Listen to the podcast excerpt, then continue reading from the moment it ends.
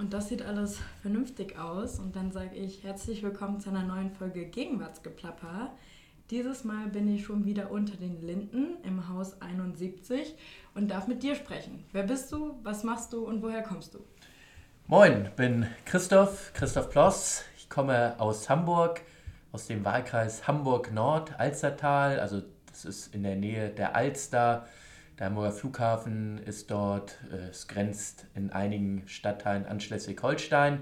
Und ich bin jetzt in meiner zweiten Legislaturperiode hier im Deutschen Bundestag. Und du gehörst zur CDU-CSU-Fraktion. Genau, das ist natürlich auch nochmal eine ganz wichtige Info. Völlig richtig. Genau, dann würde ich vielleicht da anfangen. Ähm, wann bist du der Partei beigetreten und was war deine Motivation dazu? Also ich bin 2005 in die CDU eingetreten, in Hamburg, weil ich damals in der Schule gesehen hatte, ich hatte Latein, Altgriechisch, Geschichte, das waren auch Fächer, die mir immer viel Spaß gebracht haben. Da hat man sehr gut sehen können, schon in der Antike, wenn sich Menschen nicht für ihre Gesellschaft, für die Respublika, also die öffentliche Sache einsetzen, dann wird eine Gesellschaft häufig kaputt gehen oder sich zumindest in eine schlechte Richtung entwickeln. Und deswegen habe ich gesagt, braucht unsere Demokratie Engagement und habe dann gesagt, ich engagiere mich politisch und die CDU war damals die Partei, die mir am nächsten stand. Das hatte unterschiedliche Gründe. Einerseits ähm, hat die CDU gerade in Hamburg sich immer sehr für Vielfalt im Bildungssystem eingesetzt, also nicht für eine Einheitsschule, sondern auch für starke Gymnasien, dass auch das Leistungsprinzip verankert wird im Bildungswesen. Dann war der Gedanke der sozialen Marktwirtschaft wichtig. Also, dass auf der einen Seite wir sagen, wir müssen auch Geld erwirtschaften, damit wir uns einen starken Sozialstaat leisten können und auch andere wichtige staatlichen Ausgaben. Aber auf der anderen Seite immer auch diese soziale Komponente da eine wichtige Rolle spielt.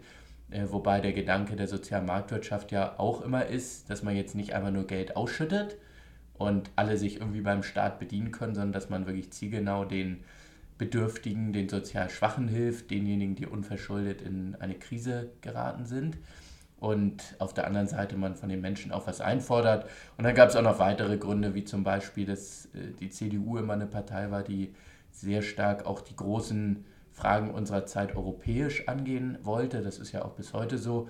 Und deswegen habe ich gesagt, gehst du in die CDU, engagierst dich. Und es war halt anders als bei einigen anderen Kollegen, die hatten manchmal so einen Anlass, irgendwie ein Bolzplatz sollte gebaut werden, ne? oder äh, irgendwie man wollte was für die Umwelt tun im Dorf und äh, ne, die Zerstörung einer Wiese sollte verhindert werden. Also so einen ganz konkreten Anlass gab es bei mir nicht. Das war eher der Wunsch allgemein, was Positives für unsere Gesellschaft zu bewegen.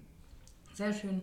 Und äh, hast du einen Moment mal gehabt, wo du deine Entscheidung bereut hast oder kam das noch nicht vor?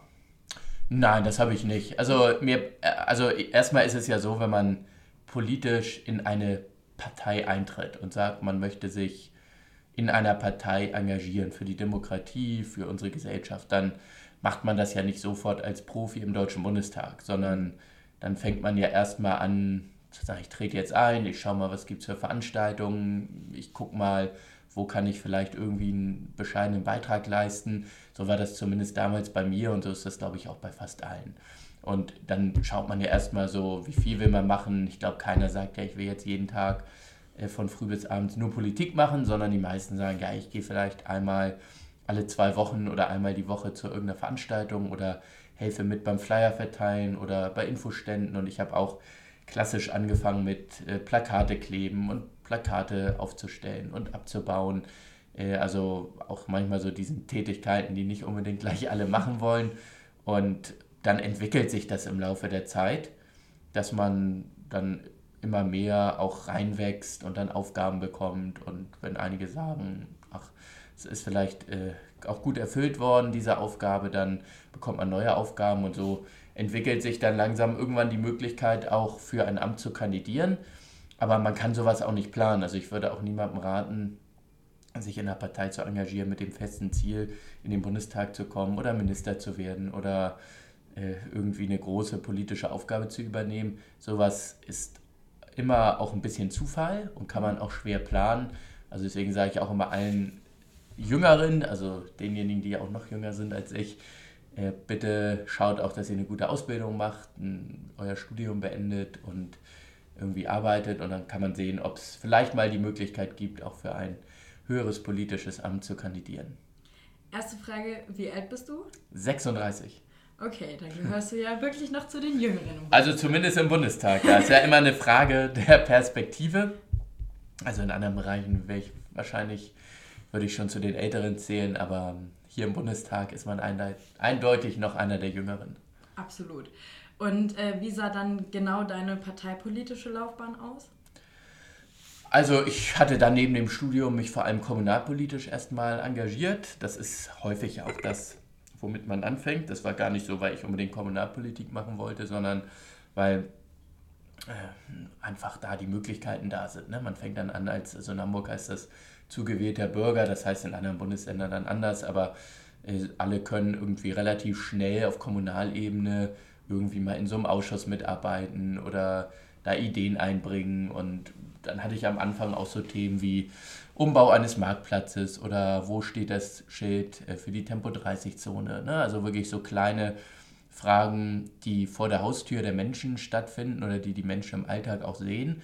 Aber das ist umgekehrt auch immer das Spannende an der Kommunalpolitik. Äh, wir haben natürlich manchmal im Bundestag große Debatten zur Syrienkrise, zur Außenpolitik, äh, zum, zur gesamten Zukunft des Rentenwesens. Aber das sind häufig natürlich sehr, sehr dicke Bretter, die man bohren muss und da hat man selten auch sofort einen Effekt. Wenn wir jetzt hier eine Diskussion haben im Kommunalausschuss, kann man mit Glück sofort sagen, so wird es jetzt beschlossen und dann sehen das alle sofort. Und viele Menschen interessiert das auch manchmal stärker, was so vor der Haustür direkt stattfindet, als irgendwie eine große weltpolitische Diskussion. Das muss man auch sagen. Also die Kommunalpolitik ist da ein sehr gutes Übungsfeld auch und äh, bringt dann auch wirklich Spaß, wenn man äh, so die ersten Schritte politisch macht. Und deswegen würde ich auch immer einen empfehlen, die vielleicht mal für höhere Ämter kandidieren wollen, dass die sich auch kommunalpolitisch dann betätigen. Und ich glaube, das ist ein guter Start. Ich war dann äh, wurde relativ früh, damals glaube ich auch als jüngster Abgeordneter in Hamburg oder Bezirksabgeordneter mit Anfang 20 in die Bezirksversammlung Hamburg-Nord gewählt und war dann bis zu meiner Wahl im Bundestag dort auch Bezirksabgeordneter. Mhm. Würdest du vereinfacht sagen, dass man politische Auswirkungen im Kleinen vor Ort dann schneller bemerkt als die großen Entscheidungen, die im Bund gefällt werden? Also häufig ist es so. Ne? Ich meine, es, man kann es doch nicht so pauschal sagen, aber häufig ist es so. Ähm, Im Bund haben wir manchmal auch sehr schnell reagiert. Also wenn ich allein dann denke, die ganzen Corona-Gesetze, die sind ja teilweise in wenigen Tagen im Bundestag beschlossen worden. Und es gibt manchmal auch Beschlüsse, die in Koalitionsverhandlungen beschlossen werden, nicht? oder in Koalitionsausschüssen und die werden dann relativ schnell umgesetzt. Also auch die Klimaschutzgesetze in der vergangenen Legislaturperiode, die sind sehr schnell umgesetzt worden. Aber ich glaube, wenn man so ein bisschen pauschalisieren möchte, kann man sagen, okay, vor Ort in der Kommunalpolitik, da kann man recht gut auch schnell Sachen durchsetzen. Mhm. Im Bundestag oder in der Bundespolitik muss man natürlich häufig wirklich dicke Bretter bohren oder hat noch viele andere Ebenen, die man mit berücksichtigen muss. Also manchmal muss man noch durch den Bundesrat, ne? man muss Ministerien einbeziehen. Äh, mhm man muss mit sehr vielen Leuten sprechen. Wir sind ja auch als Fraktion alle größer. Also in Hamburg war es damals so, da waren wir in der Fraktion, glaube so 14, 15, 16 Leute. Mhm. Und hier sind wir fast 200. Ja. Das ist eben ein Unterschied. Und äh, deswegen würde ich sagen, ja, man muss immer im Einzelfall sich anschauen. Mal geht es im Mund schneller, mal in der Kommunalpolitik, aber wenn wir jetzt generalisieren wollen, kann man, glaube ich, in der Kommunalpolitik manchmal noch etwas schneller Sachen umsetzen und bewegen. Okay. Und aktuell bist du nur Bundespolitiker oder bist du auch noch auf der kommunalen Ebene? Nein, ich habe dann mein Bezirksmandat niedergelegt mit der Wahl in den Deutschen Bundestag, weil mhm. ich da auch keine Doppelmandate haben wollte. Also ich bin jetzt in Anführungszeichen nur im Bundestag. Okay, ähm, wie bist du denn hier im Bundestag gelandet? Magst du noch mal erzählen, äh, wann und wie du zur Wahl aufgestellt worden bist? Und, ähm ja, also ich hatte tatsächlich dann ähm, über einige Jahre in der Kommunalpolitik in der Bezirkssaison gearbeitet und habe dann da auch einige Themen in die breite Hamburger Öffentlichkeit gebracht. Damals ging es äh, um einige Aktionen des heutigen wahrscheinlichen Bundeskanzlers Olaf Scholz. Wir mhm. sind ja hm. jetzt heute am 30. November zusammen, also deswegen, wir wissen es ja noch nicht, aber nächste Woche wird er ja mutmaßlich äh, dann gewählt werden zum Bundeskanzler und der hatte so einige ähm, Aktionen gestartet, Busbeschleunigungsprogramm zum Beispiel, das äh, da ging es um 260 Millionen Euro und ich habe davon nicht viel gehalten, sondern immer mehr davon gehalten, dass man in Schienenverkehr investiert und äh, dann sollten da Bäume gefällt werden und Parkplätze vernichtet werden. Und dann habe ich da mit vielen Anwohnerinitiativen für Alternativen gekämpft. Da kam teilweise noch vor Corona 500 äh, Leute dicht gedrängt, auch in der Halle. Also da war auch richtig Stimmung und da hatte ich mir dann auch in Hamburg einen gewissen Namen gemacht. Das haben viele mitbekommen.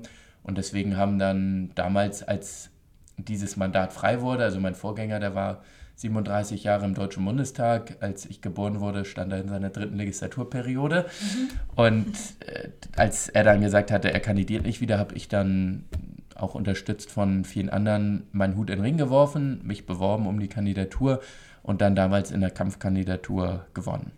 Dann bin ich aufgestellt worden im Wahlkreis Hamburg-Nord-Alzertal und das war damals auch der einzige Wahlkreis, den wir dann direkt gewinnen konnten bei der Bundestagswahl 2017 in Hamburg. Ach so, okay, krass.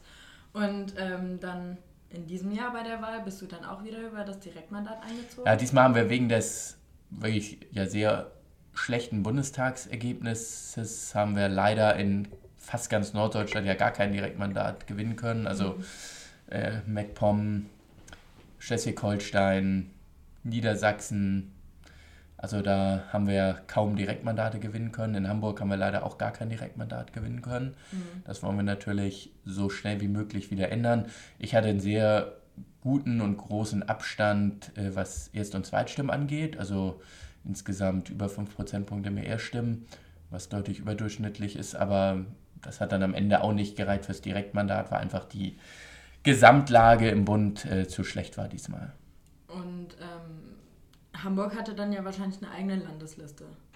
Wir hatten eine eigene Landesliste, genau. Das haben ja alle Landesverbände. Wir haben ja die CSU, die nur in Bayern aufstellt. Da stellen wir nicht als CDU auf. Und sonst haben wir überall Landeslisten, genau. Da war ich auf Listenplatz 1 und das hat gereicht für das den Einzug. Das die nächste Frage. Ja. Okay, äh, hat es noch jemand aus der Landesliste geschafft? Wir haben noch zwei weitere äh, Personen über die Landesliste in den Bundestag bringen können als CDU. Die Franziska Hoppermann, mhm. eine auch junge Frau, die auch einen sehr spannenden Hintergrund hat, ist äh, Mutter Katholikin, äh, hat in einer Führungsposition in einer Behörde gearbeitet in Hamburg, bringt da sehr viel Erfahrung mit und dann noch den Christoph de Vries, der sich als Innenpolitiker einen Namen gemacht hat. Also da haben wir eine tolle Mischung.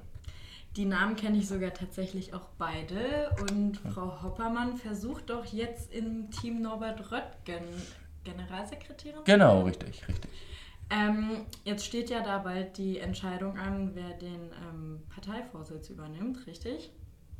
In welchem Team bist du? also ich werde persönlich den Friedrich Merz wählen. Mhm. Finde, da ist, er hat auch eine gute Mischung präsentiert mit dem Mario Chaya, der Christina Stump, dann auch Carsten Linnemann soll ja Parteivize werden, das neue Grundsatzprogramm erarbeiten. Das ist, glaube ich, eine sehr, sehr gute Idee, weil der Carsten Linnemann für mich zu den inhaltlich profiliertesten Politikern auch der CDU gehört. Und deswegen werde ich da mein Kreuz machen. Aber wir haben jetzt auch gesagt, wir wollen keinen Beschluss fassen als Landesvorstand oder von oben herab vorgeben, wen man wählen soll. Da soll jedes Mitglied sich seine eigene Meinung bilden. Okay. Das heißt, äh, jeder darf sein Kreuz Genau, also das haben wir auch explizit festgehalten und ist, glaube ich, bei einer Mitgliederbefragung auch sinnvoll. Okay. Und du hast vorhin gesagt, dass es äh, für Politiker wichtig ist oder sein sollte, dass man auch irgendwie was Vernünftiges mal gemacht hat. Was ist denn jetzt dein beruflicher Hintergrund? Also ich hatte nach äh, meinem Studium kurz vorm Ende meiner Promotion dann bei der Bauer Media Group gearbeitet, also ein großes Hamburger Medienhaus die Marken so wie die Cosmopolitan haben oder einige kennen wir vielleicht noch, zumindest ich aus meiner äh, Jugendzeit, die Bravo. Klar. Ja, weiß gar nicht mehr, ich, ob die heute überhaupt noch so gelesen wird dort. Mhm. Äh, also wir kennen es noch als Marke. Ja. Äh, war, hat er irgendwie einer ge gekauft, glaube ich, in der Klasse und dann wurde die überall rumgegeben. Ne? Genau, alle haben es gelesen. Ja, ja, genau. Wahrscheinlich Irgendwie. insbesondere die Dr. Ja, Sommer. ja, ja, genau. das war damals so. Heute, allerdings in Zeiten, als das Internet noch nicht ganz so verbreitet war, so, weiß gar nicht, so sechste Klasse, ne? Liest man die fünfte, sechste, siebte. Mhm. Und Ja, dann so hört es irgendwann Genau. auf. Ja. Und äh, da habe ich dann im Bereich der Unternehmenskommunikation gearbeitet, ja, und bin dann gewählt worden im Bundestag. Okay. Also, das würde ich auch immer, also ich glaube, was immer wichtig ist, also klar, wenn man jetzt als Jüngerer eine Chance kriegt, den Bundestag zu kandidieren, wird man nie jetzt 30 Jahre Berufserfahrung vorweisen können. Sonst könnten ja nur Personen auch ab äh, sag mal, 55 oder 60 kandidieren. Das ist, glaube ich, auch nicht gut für unsere Demokratie. Wir brauchen ja auch ein paar Jüngere und in der Regel haben wir ja sowieso im Bundestag eher zu wenig Jüngere. Aber ich würde trotzdem jedem empfehlen, auch den Abschluss zu machen. Das kann ein Studium sein, das kann eine Ausbildung sein. Weil was schlecht ist, wenn man irgendwie ohne jeglichen Abschluss dann Politik macht. Man ist dann auch, ja, doch irgendwie ein bisschen abhängig und hat dann möglicherweise Probleme, wieder einzusteigen, irgendwo anders. Ne? Und Politik ist immer, auch wenn es jetzt wie so eine Phrase klingt, aber es, da ist ja einiges dran, Politik ist immer auch so ein Amt auf Zeit. Also keiner kann ja davon ausgehen, dass er jetzt wie so ein Beamter für 40, 50 Jahre im Bundestag ist. Ja, eben. Funktioniert leider nicht so gut mit der Genau. Planbarkeit. Ist, na, ist ja, genau, ist aber, gehört ja dazu, ist ja auch in der Demokratie logischerweise äh, sinnvoll und nicht, natürlich gibt es einige Beispiele wie Wolfgang Schäuble, die irgendwie über Jahrzehnte dabei waren, aber das sind absolute Ausnahmen und äh, deswegen kann und sollte man, glaube ich, jetzt auch nicht sagen, ja, super, ich bin jetzt im Bundestag gewählt und jetzt äh, bin ich hier für die nächsten 40 Jahre. Was genau hast du studiert? Ich habe äh, Geschichte und Politikwissenschaft, erst im Bachelor, dann Master in Geschichte, promoviert wurde ich in Geschichte oder Dr. Viel ist das ja. Und genau, dann gearbeitet. Ne? Also ich habe immer, also für mich gab es im Prinzip so zwei Möglichkeiten. Das eine, der eine Weg, der hätte in die Wissenschaft gehen können, weil ich auch eigentlich immer ganz gute Noten hatte und da mit Leidenschaft dabei war. Aber dann habe ich auch gesehen, also wenn man in der Wissenschaft Karriere machen will, dann kann man nicht nebenbei noch Politik machen. Auch ehrenamtlich nicht auf Kommunalebene. Weil einfach, wenn man in der Wissenschaft sich profilieren möchte, dann muss man wirklich im Prinzip 24-7 für die Wissenschaft da sein und muss viel publizieren. Gibt ja auch den schönen Spruch, publish or perish.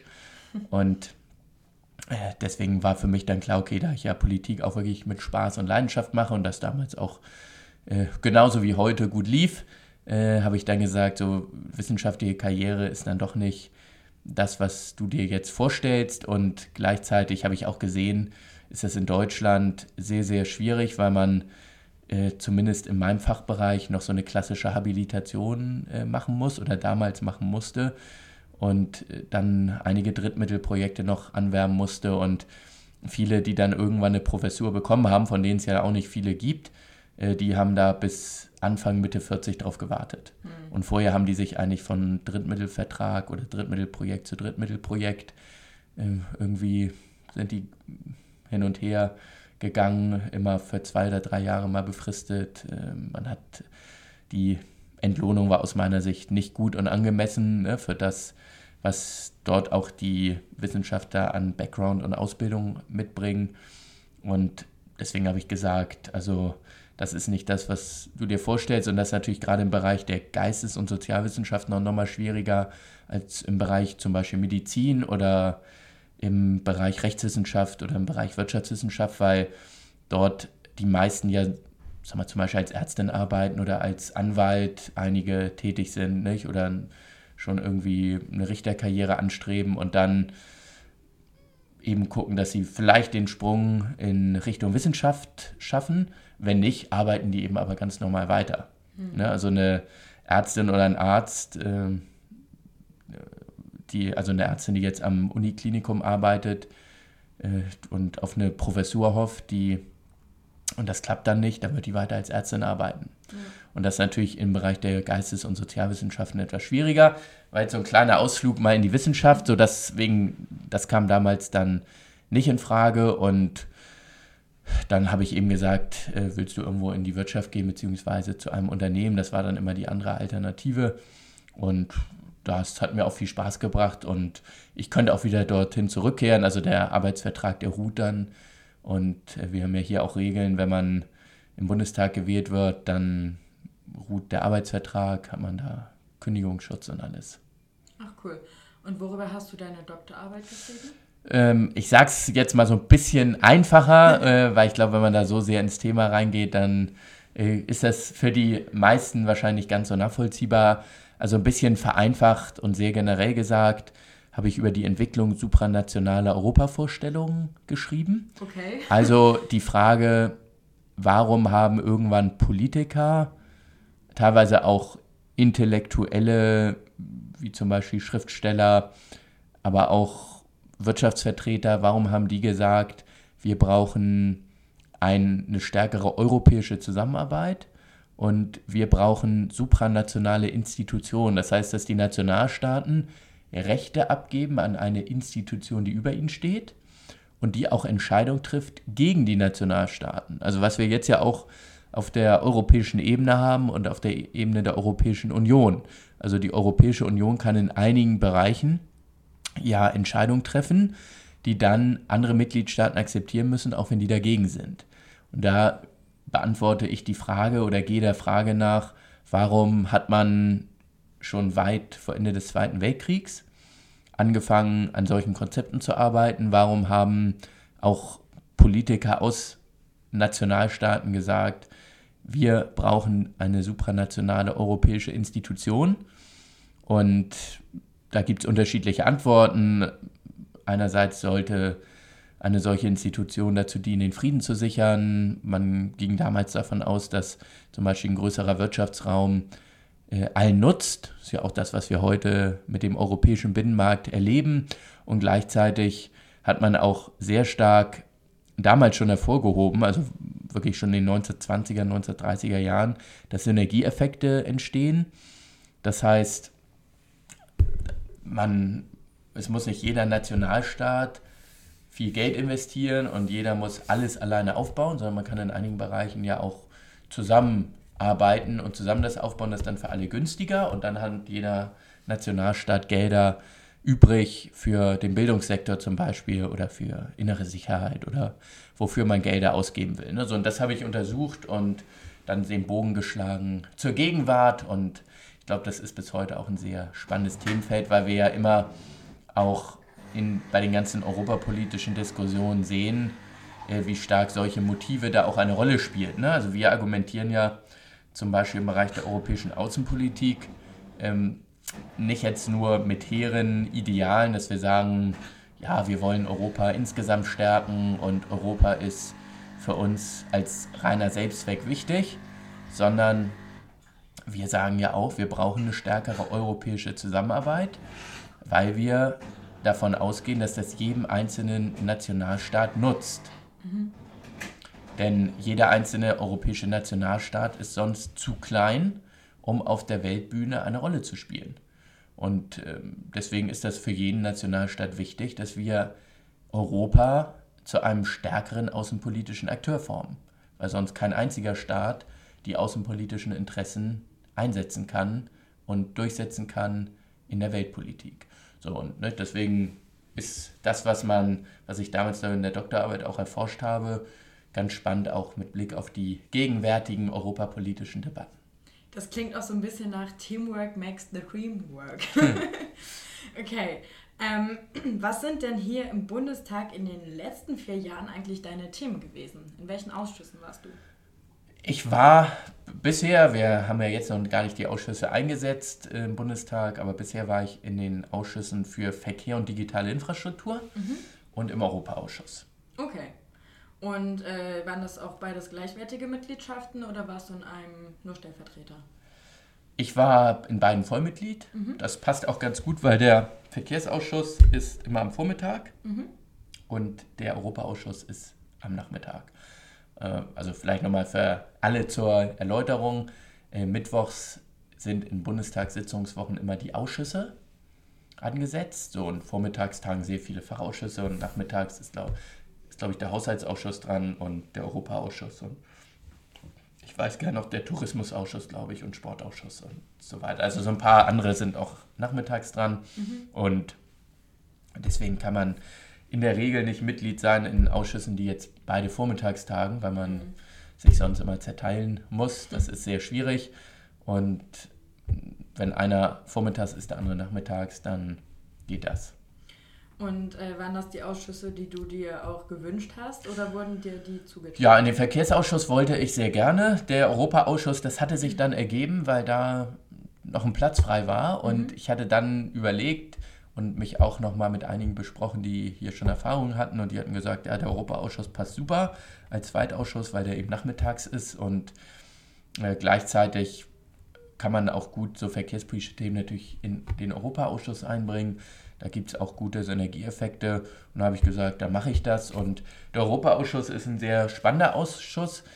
Gar nicht, weil man da jetzt permanent die Europapolitik extrem dominiert, das muss man sagen. Ne? Da wird natürlich sehr viel auch im Kanzleramt gemacht und im Auswärtigen Amt und äh, im Europaausschuss gibt es mal auch gute Initiativen. Äh, und wir haben da auch wirklich tolle Kollegen, die da gute Ideen einbringen. Aber natürlich spielt in der Europapolitik das Kanzleramt eine ganz entscheidende Rolle, ne? mehr als vielleicht in anderen Politikfeldern. Und äh, das Spannende ist im Europaausschuss aber, dass man eben mit sehr auch hochkarätigen Persönlichkeiten zu tun hat, also von Kommissaren über die Minister aus anderen Ländern, die auch zum Austausch kommen. Und dadurch bin ich auch sehr früh in Kontakt gekommen mit dem außenpolitischen Parkett oder der außenpolitischen Bühne.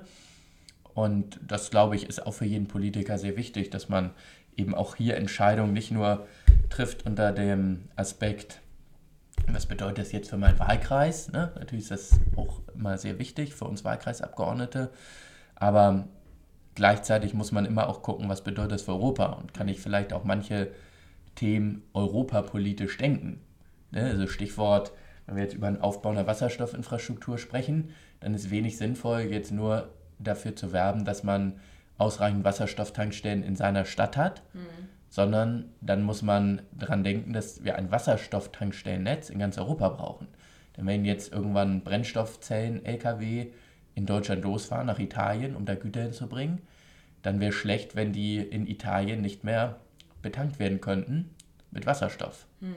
Das heißt, da müssen wir europäisch denken und brauchen ein europaweites Netz. Und das gilt natürlich für andere Fragen auch.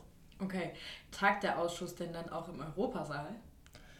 Der tagt eigentlich immer im Europasaal. Ich glaube, es gibt immer mal, wir hatten eine Zusammenkunft mit dem Bundespräsidenten, das mhm. war dann in Schloss Bellevue. Ja, auch äh, spannend, das war auch spannend.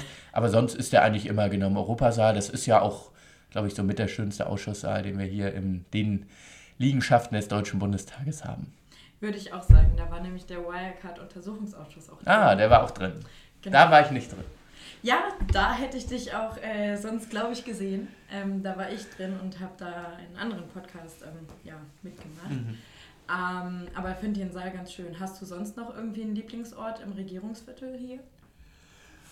Ach, ich bin sehr gerne tatsächlich hier auch in meinem Büro. Wir sind ja gerade unter den Linden 71. Mhm. Ähm, daran scheiden sich ja manchmal so ein bisschen die Geister. Es gibt ja die einen Kollegen, die sagen, ah, es ist doch ein bisschen weg vom Reichstag und weil man fünf, sechs Minuten gehen muss und manchmal hat man natürlich schnell mal eine Abstimmung und mhm. dann sechs Minuten hin, sechs Minuten zurück. Klar, das dauert dann immer äh, zwölf Minuten oder manchmal eine Viertelstunde, bis man äh, dann nur wegen einer Abstimmung hin und her gerannt ist. Andererseits finde ich persönlich das ganz schön, einer, weil man nicht nur unter der, in Anführungszeichen, Käseglocke ist ne, oder nur unter der Reichstagskuppel und auch mal rauskommt. Mhm. Äh, also wenn man mal fünf Minuten zu Fuß geht äh, zu einem Termin äh, direkt dann im Kuppelbereich, ist das schon, glaube ich, auch ganz gut, weil wir ja auch sehr viel sitzen und von morgens bis abends irgendwelche Meetings haben. Und deswegen genieße ich das und ich finde es auch ganz schön, wenn man nochmal so ein bisschen an der anderen Ecke ist wir sind ja hier jetzt im vierten Stock. Da wird übrigens hier direkt nebenan in Kürze Angela Merkel hinziehen. Die Ach. wird auch hier ihr Büro bekommen. Cool. Gehst du dann immer vorbei zum Kaffee trinken? Na, mal schauen, äh, ob sie dann häufig hier ist. Aber ich denke mal, auf eine gute Nachbarschaft werden wir bestimmt schon anstoßen. Ja, nice. Ich, ich denke doch. Aber eine direkte Verbindung irgendwie zu den anderen Liegenschaften gibt es nicht, oder? Nee, genau. Man muss, also das ist auch manchmal ein Nachteil, den einige anführen Äh, man kann ja sonst äh, von den Bürogebäuden, Paul-Löber-Haus, Jakob-Kaiser-Haus, kann man ja auf jeden Fall direkt den Reichstagsbereich erreichen ne, oder den Plenarsaal erreichen. Das kann man hier nicht. Mhm. Also man muss einmal kurz raus, aber also selbst wenn es kurz mal regnet, also ich bin ja Hamburger, da haut einen das nicht so schnell um und äh, das, wir reden ja dann über zwei, drei Minuten, ne, die man draußen mhm. ist.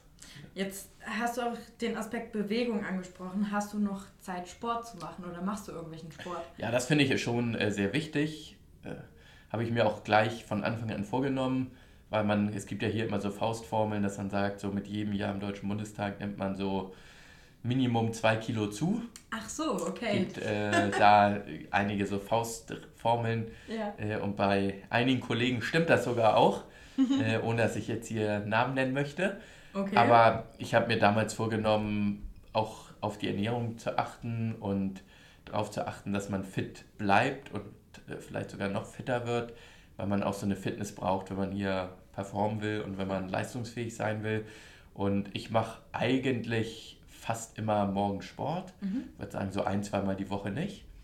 Und am Wochenende gehe ich häufiger mal einen Halbmarathon laufen.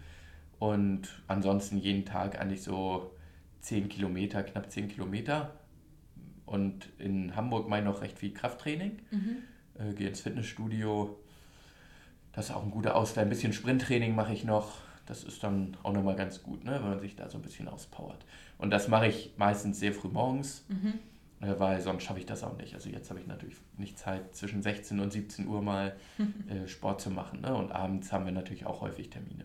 Mhm. Aber da kann man auch ganz gut dann noch auch Podcasts hören, so spannende wie dein oder äh, dann nochmal irgendwie Tagesschau, Tagesthemen, Interviews sich anhören. Äh, irgendwie, neulich habe ich mir letzte Woche nochmal eine Sendung von Markus Lanz angeschaut. Da war, glaube ich, der Helge Braun zu Gast. Ne? In einer war Friedrich Merz zu Gast. Die habe ich mir dann beim Laufen angeschaut oder angehört. Also, das finde ich ist dann morgens immer ganz gut und wichtig. Bist du Frühaufsteher? Das würde ich schon sagen, ja. Ich stehe eigentlich relativ früh auf, meistens so zwischen 5 und 5.30 Uhr. Mhm. Manchmal auch noch eher. Krass. Okay, ja, das könnte ich nicht. Also größten Respekt. Okay, und äh, neben Sport hast du noch irgendwie andere Hobbys? Also, nicht, ich habe natürlich einige Hobbys noch. Ähm, es klingt jetzt so ein bisschen langweilig vielleicht, aber so lesen ist tatsächlich ein Hobby. Ich bin äh, Fußballfan. Ah. Also ich gucke auch gern nebenbei immer so ein bisschen Fußball-Bundesliga, wenn ich zum Beispiel Mails abarbeite oder äh, auch mal ein paar Sachen schreibe. Ist das immer eine schöne Abwechslung. Mache bis heute gerne Communio, einen Fußballmanager mhm. mit meinen alten Hockey-Jungs damals. Ich habe früher lange Hockey gespielt. Ah, okay. Und das sind äh, so kleine Hobbys nebenbei. Sonst lesen, gehe gern auch mal ins Konzert, in die Oper. Also ich höre gern Musik. Im Prinzip ein bisschen, ja, will jetzt nicht sagen, das, was man häufig auch so in Fragebögen als Antwort äh, liest. Also ich habe jetzt nicht so ein extravagantes Hobby äh, wie, was heißt ich, wie Bungee Jumping oder äh, ne, was es alles so manchmal gibt oder irgendwelche Extremsportarten. Mhm.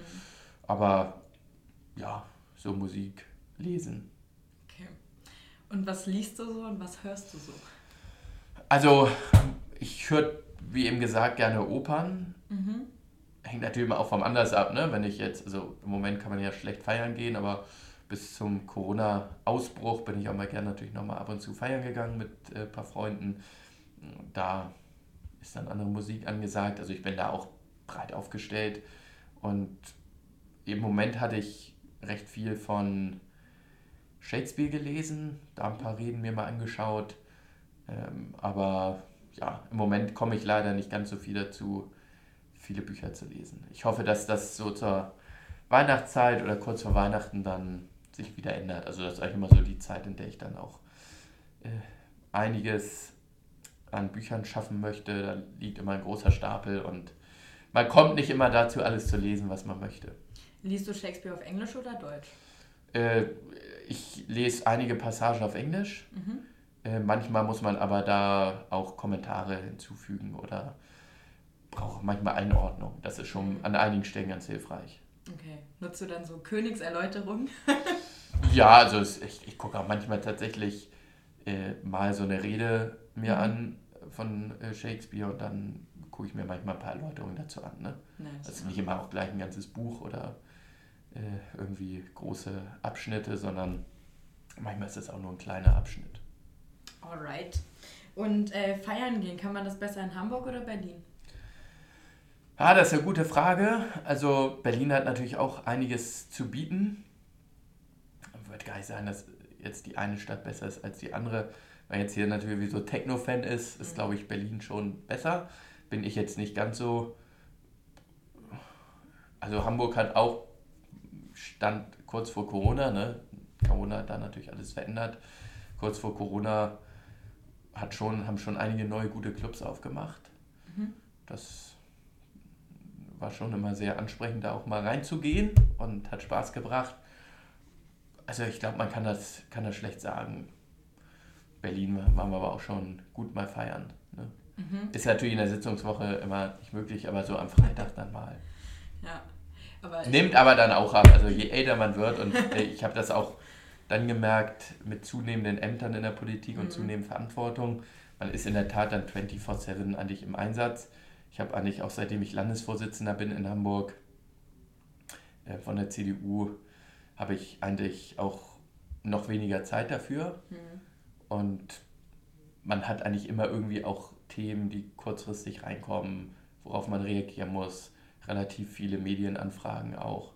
Da muss man auch fit sein und frisch sein. Ne? Also man überlegt sich das dann schon, ob man feiern geht. Und jetzt in den Corona-Zeiten ist das ja sowieso nicht mehr so möglich. Und ich war eigentlich jetzt seit Corona gar nicht mehr feiern. Hm, ja, verständlich und eigentlich ja, ja. auch vernünftig. Ja, ja, genau. Also da, ich habe jetzt, es gibt jetzt in Hamburg einige Clubs, die haben unter 2G-Regeln aufgemacht, aber da hatte ich jetzt auch keine Lust. Hm, ja. Verstehe ich auch. Ich meine, ja. irgendwie so, wenn man weiß, es gibt halt dieses Virus, ob man dann so unbefangen feiern gehen kann. Ja, genau. Also es ist jetzt gar nicht so, ich bin jetzt geimpft und dass ich Angst hätte, mhm. äh, wenn ich mich anstecke, dass ich sofort auf der Intensivstation lande. Also ich habe mich vor allem auch impfen lassen, weil ich gesagt habe, das ist ein Akt der Solidarität und es mhm. ist wichtig, damit sich das Virus nicht so verbreitet. Aber äh, ich weiß jetzt nicht, ob in der aktuellen Situation, wir haben ja in einigen Bundesländern wirklich schon eine überlaufende Intensivstation zu verzeichnen, ob man da jetzt irgendwie groß in Clubs gehen muss. Also ich finde, wenn wir jetzt auf eine Sache eher verzichten könnten, dann ist das wahrscheinlich irgendwie feiern gehen in Clubs, volle Fußballstadien. Ja. Was ich als letztes schließen würde, wären Schulen und Universitäten. Ja, auf jeden Fall, weil irgendwie vor allem Jugendliche und Studenten haben viel ja. gelitten, glaube ich. Ja. Ja, naja, mal gucken. Der Winter wird, glaube ich, noch mal ein bisschen hart. Aber ja. Mal sehen. Bleiben wir einfach optimistisch. Mhm. Äh, ich wollte noch fragen, kochst du eigentlich auch oder hast du da kein Händchen für? Naja, also es wäre jetzt tatsächlich gelogen, wenn ich sagen würde, also ich bin hier Meisterkoch. Ähm, mhm. Ich habe ehrlicherweise nicht meinen Kühlschrank an. Oh, okay. das ist eine Leistung. Und, äh, ja, weil ich tatsächlich bin ja von morgens bis abends eigentlich immer unterwegs. Mhm. Äh, häufig hole ich mir dann irgendwo was um die Ecke oder gibt mittlerweile auch in Hamburg, Berlin ja wirklich tolle kleine Cafés, wo man sich kurz mal was rausholen kann. Ich unterstütze dann auch gern so den lokalen Einzelhandel, also versuche dann immer auch so lokale Shops zu unterstützen und schaffe das einfach nicht. Mhm. Und ich esse immer sehr ungern abends. Mhm. Und es gibt ja dann einige, also auch meine Kollegen, die kommen dann nur so um 9 oder 10 nach Hause und dann kochen die nochmal und essen viel. Das sei denen auch von Herzen gegönnt. Äh, aber ich mag das nicht, wenn ich um 9 oder 10 noch irgendwie schwere Sachen esse, dann ins Bett gehe, mhm. man schläft schlechter und ja, ist meistens auch nicht so gesund. Und da ich dann immer versuche, nachmittags das letzte Mal zu essen am Tag, geht das leider nicht, dass ich da groß noch was koche. Ja gut, okay, verständlich.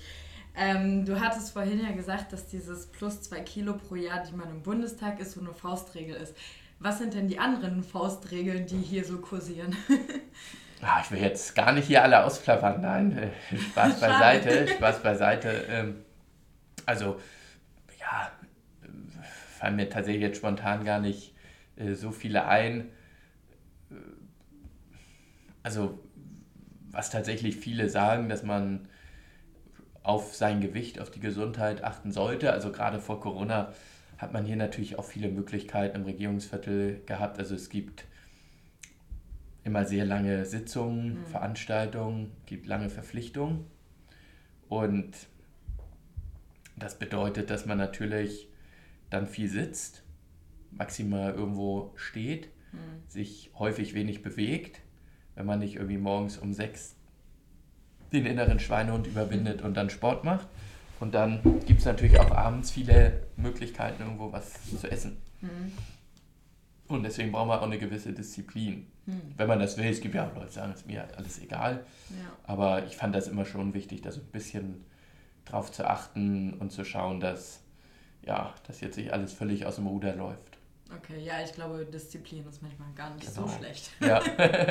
Aber jetzt gibt es natürlich auch durch Corona bedingt äh, nicht mehr so diese Empfänge und Zusammenkünfte. Ne? Das war natürlich vor Corona auch nochmal viel stärker. Was vermisst du denn, was jetzt durch Corona weggefallen ist am meisten? Naja, was ich schon vermisse, ist, dass man viele Personen, viele Kollegen, mit denen man auch gern zusammenarbeitet, eigentlich nur noch sehr, sehr selten persönlich sieht. Mhm.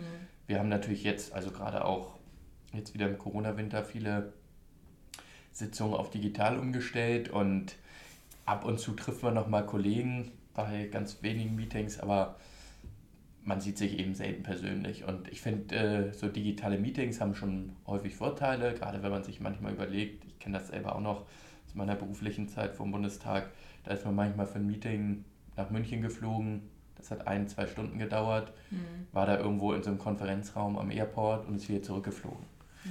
So, und das natürlich aus Klima, Gesichtspunkten völlig falsch, aber auch aus zeitlichen Gesichtspunkten, äh, weil man einfach extrem lange hin und her reist mhm. für irgendein Meeting, was man mit heutigem Wissensstand auch sehr gut digital machen kann. Und das finde ich schon ganz angenehm, dass man von überall sich dann auch mal schnell zuschalten kann. Aber nur digitale Meetings, glaube ich, sind auch nicht gut und das ist das, was ich schon vermisse. Mhm. Und es ist eben auch, selbst wenn man jetzt in eine Bar geht mit 2G oder 2G Plus, oder ins Restaurant geht mit 2G oder 2G Plus, es ist schon anders als sonst. Ne? Mhm. Teilweise stehen neben dir Plexiglasscheiben, alle mit Mundschutz. Man hat das irgendwie immer so im Hinterkopf, ne? was mit Corona und mhm. weiß auch nicht, hat man jetzt der Impfdurchbrüche, bekommt man das, äh, verbreitet man das. Ähm, das ist schon eine nervige Situation. Ja, total. Naja, aber bleiben wir, wie gesagt, einfach optimistisch. Irgendwann werden wir es ja. hoffentlich hinter uns ja. lassen. Das hoffe ich auch. Also es gibt ja da unterschiedliche Theorien. Genau weiß das niemand.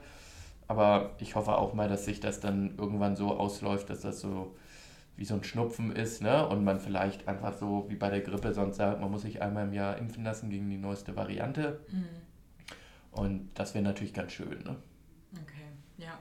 Ähm, jetzt wollte ich noch mal kurz äh, auf Olaf Scholz zurückkommen. Ähm, der wird ja jetzt Kanzler, du kennst ihn aus Hamburg. Ähm, Freust du dich unter dem Gesichtspunkt dann auf die Arbeit in der Opposition, weil man dann ja so ein bisschen was vielleicht gegen den Kanzler in der Hand hat? Ja, also in der Hand, das klingt ja, als ob man irgendwie so geheime Unterlagen hätte. Das habe ich nicht, aber ich kenne natürlich Olaf Scholz aus Hamburg und würde auch in Anspruch nehmen, dass wir damals, als ich in der Kommunalpolitik waren, ganz gute Oppositionsarbeit gemacht haben. Das konnte man auch an den Wahlergebnissen sehen. Wir hatten da teilweise in einigen Wahllokalen über 40, in einigen sogar über 50 Prozent der krass. Stimmen. Das war schon krass, gerade in Hamburg ne, mhm. und in der Großstadt. Und was wir jetzt vorhaben, ist eigentlich genau das, nämlich eine sehr gute Oppositionsarbeit zu machen. Das heißt für uns, dass wir auf der einen Seite nicht einfach so eine Fundamentalopposition machen, also einfach per se als Selbstzweck alles kritisieren, sondern ich habe auch diese Tage ein paar positive Punkte des Koalitionsvertrags hervorgehoben aber wir legen natürlich auch den Finger in die Wunde und sagen, was nicht gut läuft und äh, wo es aus unserer Sicht in die falsche Richtung geht. Und da, glaube ich, gibt es schon jetzt auch im Koalitionsvertrag viele Punkte. Und gerade auch auf die Verschärfung der Corona-Lage hat Olaf Scholz ja, fand ich, sehr schwach reagiert. Mhm. Da hat er überhaupt keine Führung gezeigt, ist weggetaucht und das geht alles nicht. Und daher äh, werden wir auch eine gute Opposition brauchen und wir nehmen auf jeden Fall die Rolle an. Okay, das klingt gut. Hast du denn sonst noch was auf dem Herzen? Nein, auf dem Herzen äh, habe ich im Moment äh, nichts. Also ich habe natürlich viele Themen, die ich auch vorantreiben möchte. Ich glaube, es ist für alle ganz gut, wenn nächste Woche im Deutschen Bundestag dann eine neue Regierung oder ein Bundeskanzler gewählt wird und damit ja auch eine neue Regierung dann ins Amt kommt, weil im Moment haben wir so eine komische Übergangsphase. Äh, teilweise wird da Verantwortung noch hin und her geschoben. Das ist für unser Land nicht gut. Und dann sind die Karten neu gemischt. Dann ist klar, wer hat jetzt Verantwortung. Und dann haben wir auch nicht irgendwie so ein Hin und Her, wer wird jetzt nächster Gesundheitsminister und mit wem muss man sprechen, weil der in ein paar Tagen das Gesundheitsministerium übernimmt. Äh, diese Fragen, die wir jetzt ja in dieser Woche noch diskutieren, die wird man sich dann nicht mehr stellen. Und deswegen glaube ich, freuen, können wir uns alle freuen, wenn im, in der nächsten Woche dann eine neue Regierung dann ins Amt kommt und dann auch alles hier in Berlin neu aufgestellt wird, die Ausschüsse dann eingesetzt werden und dann auch wieder die normale Arbeit losgeht, weil wir ja alle jetzt auch darauf warten, dass wir wieder normale Sitzungswochen haben mit Ausschüssen, mit Fraktionssitzungen und was so alles dazu gehört, ne? Beratung von Gesetzen und mhm. so weiter und so fort. Möchtest du bei deinen Ausschüssen bleiben? Das werden wir jetzt mal gucken. Also die Beratungen mit den Kollegen, die starten jetzt äh, in mhm. den nächsten Tagen. Und dann wird man sehen, was rauskommt. Okay, das bleibt also spannend. Bleibt spannend, genau. Und dann werden wir sehen, wo jeder hinkommt. Ich sage immer, dass wir in einer guten Fußballmannschaft, äh, hm. da muss jeder auf der Position eingesetzt werden, in der er der Mannschaft am meisten hilft. Hast du eine Lieblingsfußballmannschaft? Ich bin ASV-Fan. Mhm. Jetzt läuft es gerade im Moment wieder ein bisschen besser in der zweiten Liga, aber insgesamt ist natürlich noch ein bisschen Luft nach oben beim HSV und ich hoffe, dass der HSV irgendwann mal wieder in der ersten Liga spielt. Okay, das ist doch auch ein guter Wunsch. Dann äh, brauchen wir jetzt nur noch einen Titel für diese Folge. Hast du eine Idee? Ui, Mensch, das. da das ist die gemeine du, letzte Frage. Ja, Titel heißt irgendwie dann so ein Schlagwort oder. Ähm, ja, oder auch irgendwie ein paar kurze Wörter, ähm, das dann einfach um das Gespräch kurz hm. zu paraphrasieren und im Optimalfall sollte dein Name drin vorkommen. Äh, ui, das ist ja eine große Herausforderung jetzt hier zum Schluss. Vielleicht kann man sagen, Neustart der CDU in der Opposition. Ähm, ein bisschen kürzer weg. Bisschen noch kürzer, oh. Mhm. Ähm, also so drei, vier Knackige Wörter? ähm, wie sich die CDU nur aufstellt oder ist das auch noch zu lang? Ich kann es probieren. Vielleicht geht es in die, in die Titelzeile. Ja, ich überlege mal. Es ist ja nicht so einfach. Wie viel Platz habt ihr da? Das, also der Titel ist das, was dann der Anzeige durchläuft. Das heißt, entweder man kann es ganz lesen oder es muss einmal so durchlaufen. Also es sollte nicht länger als ungefähr so sein. Ah, okay. Ist jetzt natürlich super für ein auditives Format, das ja, zu. Ja. ähm, also man kann natürlich sagen, das ist aber wahrscheinlich dann zu lang wieder. Die CDU in der Opposition, worauf es jetzt ankommt, aber ist vermutlich zu lang, dann... Leider ja. ähm, ja, wir haben im Prinzip über ganz viele Themen gesprochen. Richtig. Ja, so ein bisschen persönliche Sachen, bisschen historische Entwicklung. Kann natürlich auch ein Neustart in der Opposition. Wir können auch sagen, Neustart in der Opposition mit Christoph Ploss. Kann man auch. Also, wenn, wenn dir das ich bin, ich bin immer eher so der bescheidene Mensch. äh, ja, das überlasse ich der Gründerin dieses Podcasts. Oh, oh, jetzt habe ich wieder Verantwortung. Nein, dann gucke ich mal, was in die äh, Zeile irgendwie, passt. Ja, irgendwie sowas so Neustadt in der Opposition. Okay. Vielleicht. Ja. Wenn das nicht zu lang ist. Nee, Neustadt in der Opposition geht gerade noch ja. so. Das sind ja drei Wörter. Neustadt. Vier. Ach ja, wer zählen kann, wie, ist klar. Wie Herr Laschet beim TV-Duell. Ja, richtig, richtig. Oh Gott, jetzt mache ich noch den Laschet. Schlimm. Nein, ähm, genau, ja, vier Wörter. Ähm, ja, gut, nee, dann ähm, nehme ich diese vier Wörter. Machen wir so, ne? Und bedanke mich ganz herzlich. Für Vielen Dank für die Einladung, hat Spaß gebracht und wir sehen uns ja wahrscheinlich auch hier und da mal auf dem Weg zum Ausschuss oder wo auch immer hin. Genau, davon ist auszugehen. Bis dahin wünsche ich dir alles Gute, bedanke mich auch bei den Hörerinnen und Hörern und sage wie immer over and out.